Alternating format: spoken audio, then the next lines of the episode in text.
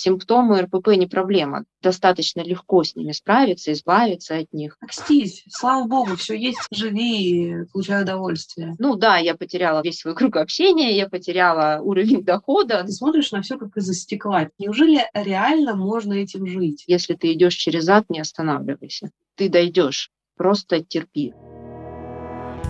Привет! Меня зовут Соня Старцева, я клинический психолог, и это подкаст «Женщина в теле». Здесь мы болтаем на разные темы, с которыми сталкиваются люди, выздоравливающие от РПП. Приятного прослушивания!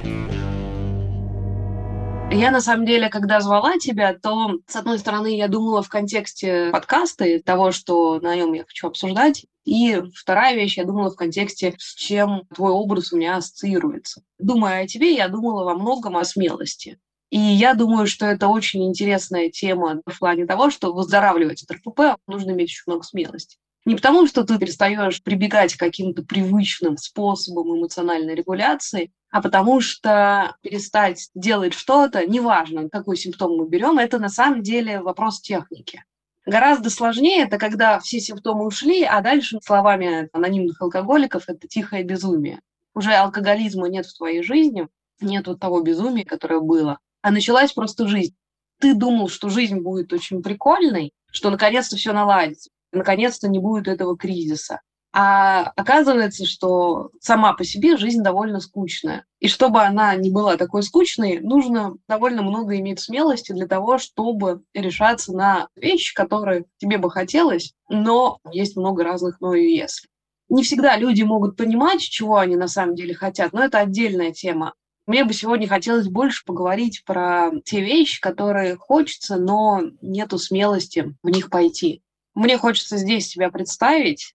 Елена Белая, психолог. Можешь немножко рассказать о том, какой ты психолог, чем сейчас занимаешься? Долго можно рассказывать, какой я психолог, потому что у меня очень длинная профессиональная история. Я тут представлялась тоже на сборе коллег и поняла, что я больше 20 лет работаю практически, а обучаюсь и того больше. Сейчас для меня принципиально важные моменты, что я клинический психолог, и важно, что у меня есть подготовка по психотерапии. Чем это важно? Тем, что это могут быть не только психологические проблемы здоровых людей, но и что-то более серьезное, более сложное, которое касается не просто трудностей, с которыми люди сталкиваются, а что-то, что у человека внутри. То есть это часть структуры личности его. Кстати, про РПП говорят. А это тоже оттуда часто это именно так, что это часть меня, то есть я не понимаю, что это какая-то проблема вовне. Мне больно, мне плохо, может быть, но это переживается как мне больно и плохо от себя. Я всегда хотела работать именно с такими вещами, которые внутри, в глубине. Важно, что я продолжаю работать с РФП, и важно, что я сейчас меняю модальность в очередной раз, свою психотерапевтическую, причем довольно существенно это тоже для меня не просто шаг во что-то новое, но это еще шаг во что-то не очень принимаемое, может быть, мною самой прежде всего. Вот это, кстати, к вопросу о части личности. То есть я никогда не понимала себя как психолога, мистика в кавычках. Сразу скажу, чтобы было понятно, я сейчас учусь на программе по юнгианскому анализу, я с самого начала понимала себя как психоаналитика, и мой многолетний роман с когнитивно-поведенческой терапией я все равно воспринимаю как роман, но никогда в психоанализе я не заходила так глубоко. То есть для меня юнгианство — это овер. Здесь я немножко расскажу. Мы с Леной познакомились на интервизионной группе. Для тех, кто понимает, мы познакомились на DBT-тиме, и это КБТ третьей волны. Это довольно строгая школа, в которой нужно пройти очень много обучения, очень хорошую иметь подготовку, потому что DBT подразумевает работу, во-первых, с суицидальным риском прежде всего. И чтобы быть DBT-терапевтом, нужно иметь, так сказать, стальные яйца. Очень многие, может быть, туда и хотят пойти, но для того, чтобы туда пойти, нужно иметь клиническую подготовку, нужно иметь клинический опыт, нужно иметь хорошую КБТ-подготовку. И при всем этом иметь еще и личностные особенности для того, чтобы работать с людьми с суицидальным риском. Все прекрасно понимают, что это страшновато, потому что это ответственность. И это не самая простая терапия. Хочу сказать, насколько мало этих специалистов, насколько нужно иметь большую степень подготовки, чтобы в это ворваться и этим заниматься. И вот мы с Леной были в одной интервизионной группе, я помню, что наша группа уже была сложена, и Лена была новым участником нашей группе. Это было очень классное ощущение, прям глоток свежего воздуха. Через какое-то время мы с Леной сразу друг другу приглянулись. У нас такой эмоциональный матч случился.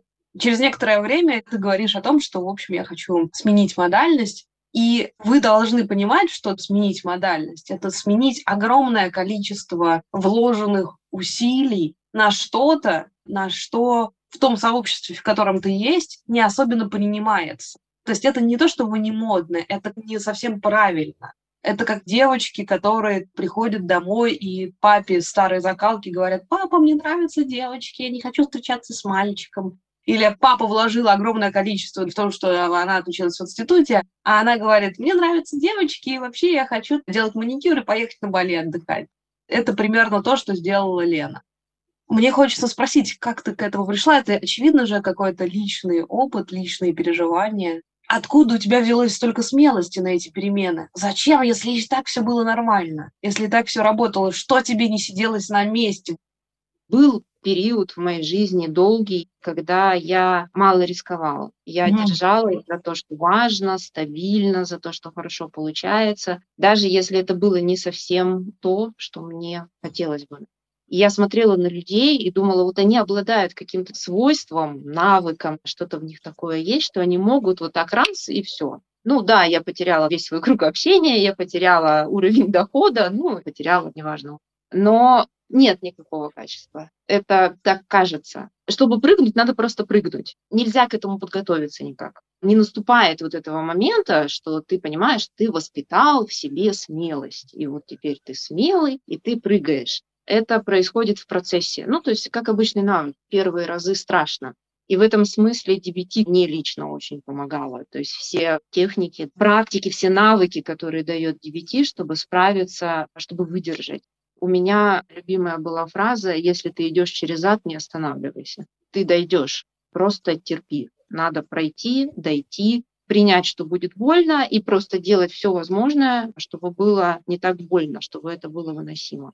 И когда ты доходишь до конца, ты долетел до воды, погрузился, вынырнул, выдохнул, и ты понимаешь, что ты выжил. Казалось, что все разрушилось, казалось, что боль не прекратится никогда, а она прекращается. Когда ты идешь через ад, наверное, но, как мне кажется, находясь в этой модальности, ты не была в аду, у тебя и так все было, насколько я понимаю, хорошо. Тем более, если ты говоришь о том, что раньше ты не привыкла к тому, чтобы рисковать. Для меня мой личный ад начинается в момент, когда ты выходишь из этого. DBT — это сообщество, это очень сильная коллегиальность, это очень сильная связь с коллегами, это колоссальная поддержка, которую я не чувствовала ни в каком другом виде психотерапии из тех, что я училась, владею. Такое ощущение, что ты в потоке, он такой сильный, красивый. Даже если ты в какой-то момент начинаешь захлебываться, всегда есть кто-то рядом, кто поддержит тебе голову, позволит тебе отдохнуть. И самое тяжелое начинается, когда ты уже принял решение, ты уже вышел, то, что ты говоришь, симптомы РПП не проблема, достаточно легко с ними справиться, избавиться от них. А вот там начинается основная боль плохое никогда не прикрывает хорошее. Оно всегда прикрывает что-то еще более плохое, что-то еще более трудное, как симптом невроза, например.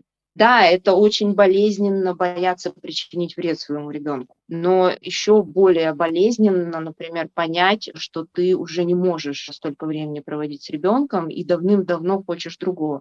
Вот сейчас, наверное, я нащупала, что заставляет выходить из этого есть внутри ощущение, что все так хорошо, но оно уже не изнутри, оно уже отдельно от тебя, и ты в этом не проявляешься. Это не творчество, это не самореализация. То есть ты через это не осуществляешься уже. Оно классно работает, здорово, ты много удовольствия от этого получаешь. Но какой-то канал перекрыть что-то не идет. На самом деле это важно, когда ты не идешь от чего-то болезненного во что-то более лучшее. Ну вот как, например, люди, с которыми мы в DBT работаем. Люди говорят, да что ты делаешь, у тебя же так все хорошо было. Конечно, препятствие к изменениям именно чужое мнение, которое говорит, ты что, ты с ума сошла? Ты сейчас все потеряешь. Нельзя выделываться, нельзя хотеть большего. Какое внутреннее что? Что там у тебя внутри не идет? Окстись, слава богу, все есть, живи получай удовольствие. Как тебе вообще с этими вещами? Они актуализировались в твоей жизни или в этот раз тебя это не коснулось? У меня в этом смысле какой-то идет процесс, когда ты сначала беспокоишься, как реагируют окружающие, и понимаешь, что в общем-то большинству все равно. Даже если кому-то не все равно, будут те, кто тебя обязательно поддержит, и будут те, кто обязательно от тебя отвернутся это не крах. С этим тоже можно жить, и появляются новые люди, то есть из социального контекста тебя это не выбрасывает. И у меня сейчас беспокойство больше уходит внутрь. Я все время прощупываю, это то, что мне нужно или не то, что мне нужно. Я действительно хочу этого или я хочу чего-то другого. Появляется ли внутри, через туда, куда я иду, то, чего я ждала, что-то новое во мне. Очень страшно на самом деле сбиться это же тоже такой не самый точный инструмент, потому что когда это еще на уровне мечты что-либо, то это прикольно. Знаешь, я по второму образованию психолог, по первому я была художником-живописцем, и все были против, что я занималась рисованием, и требовала огромных трудов и усилий, чтобы поступить. В какой-то момент я выгорела. В конце я уже работала преподавателем, и я понимала, что меня тянет в сторону. Мне было интересно вот все, что связано на тот момент с гореванием. Я устроилась работать на линию доверия для онкопациентов. Это волонтерская линия. Тогда было проще устроиться, сейчас там уже сложнее. Большинство людей говорили о том, что это странно хотеть столько времени проводить внутри темы смерти. Странно хотеть этим столько интересоваться, странно иметь столько книг про это. И я помню, что момент, когда только решалась туда пойти, заниматься, начать интересоваться темой горевания, был довольно длинным. Потому что я сама тоже себе говорила, это очень странно интересоваться смертью в таком количестве. Странно хотеть столько книг по поводу смерти покупать. Мне было себя страшно как будто отпустить и разрешить себе делать то, что по-настоящему интересно. Потому что я ходила, я не сильно участвовала в своей жизни. Я слушала разговоры знакомых девушек про костюмчики, про рецептики, про мальчиков. Ты смотришь на все как из-за стекла. Ты думаешь, неужели реально можно этим жить? И когда я разрешила себе делать то, что мне интересно, я боялась, что мне могут быть интересны какие-то неперевариваемые темы, что я вообще стану маргиналом в этом обществе. Но потом оказалось, что нет, всего лишь суицидальные пациенты, горевание, ничего особенного РПП. Но так сложно переступить эту черту. Так сложно там, где тебе тепло и уютно, куда ты вложил очень много сил, там, где тебя принимает, оставить это место и сказать, я иду дальше. У меня это часто было связано с сомнениями. Я не уверена, что мне это нужно. Я не уверена, что я не буду об этом жалеть. И как в этот момент сохранять цельность и не свернуть обратно. А ведь по клиентским случаям мы знаем, что часто возвращаются обратно в свою исходную позицию, потому что не находят этой опоры. Потому что, чтобы продолжать этот путь, нужно в чем-то находить опору. Можешь поделиться, что для тебя является опорой в этом пути? В чем вообще смысл психотерапии для меня? Это опыт. Опыт дает переживание. Сейчас очень много книг и информации о психологии, о психотерапии, как можно меняться, менять свою жизнь. И в психотерапии ты получаешь опыт, то есть эта информация наполняется переживанием. Даже кусочек вспомнить переживание, которое тебе поможет в опыте, это уже очень много переживание, оно для меня гораздо глубже, чем нравится, не нравится, интересно, неинтересно, жалею, не жалею как ты говоришь, долгое время была мечта. И когда эта мечта, это что-то такое, наполненное самыми лучшими ожиданиями от того, что ты хочешь. И когда ты туда попадаешь, ты понимаешь, что есть минусы, а вот в том, что было, есть плюсы, которых нет здесь. И сожаление, оно в любом случае будет. Невозможно попасть из точки А в точку Б и ни о чем не жалеть. Мы и с клиентами об этом говорим. Сожалею или нет, это не то, на что стоит ориентироваться. Да, мне жаль то место, которое я оставила. Скучаю ли я по нашей DBT-тим? Скучаю. Мне даже сны снятся иногда. Не хватает ли мне сейчас общности? Очень не хватает. И я жалею об этом. И мне кажется, очень важно чувствовать эти переживания параллельно. То, как я жалею, то, как правильно я сделала, что ушла. Это вот это ощущение, что я что-то потеряла, и, может быть, я даже еще ничего не получила. Вот это, кстати, важно. Не в плане, что я потеряла меньше, а получила больше. Нет. Я вообще могла все потерять. Это вот то, что я называю личным адом. Когда ты уже все сжег, перед тобой выжженная пустыня и там еще горит огонь, оно не выросло и не предвидится, потому что там еще температура вообще банально не позволяет. И вот этот момент, он самый сложный, найти в опыте ощущение, которое говорит тебе, иди, там есть конец, там ты получишь то, что ищешь. я пытаюсь ориентироваться на него больше. Ты говоришь, ориентироваться на это ощущение, которое говорит, иди. Откуда его взять? Хорошие новости на сегодня закончились, я не знаю. Я пытаюсь это сформулировать постоянно. У меня на сессиях с клиентами ни разу не получилось об этом сказать, хотя я честно все время пытаюсь.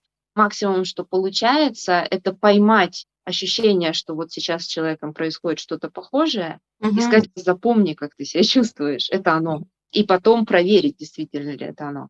Я верю, что внутри нас есть сила, которая не дремлет, которая подталкивает нас реализоваться в этом мире полностью, сделать что-то, что принесет удовлетворение. Может быть, подсказка разницы между удовольствием и удовлетворением. Когда тебе может быть что-то приятно, но ты не чувствуешь себя довольным.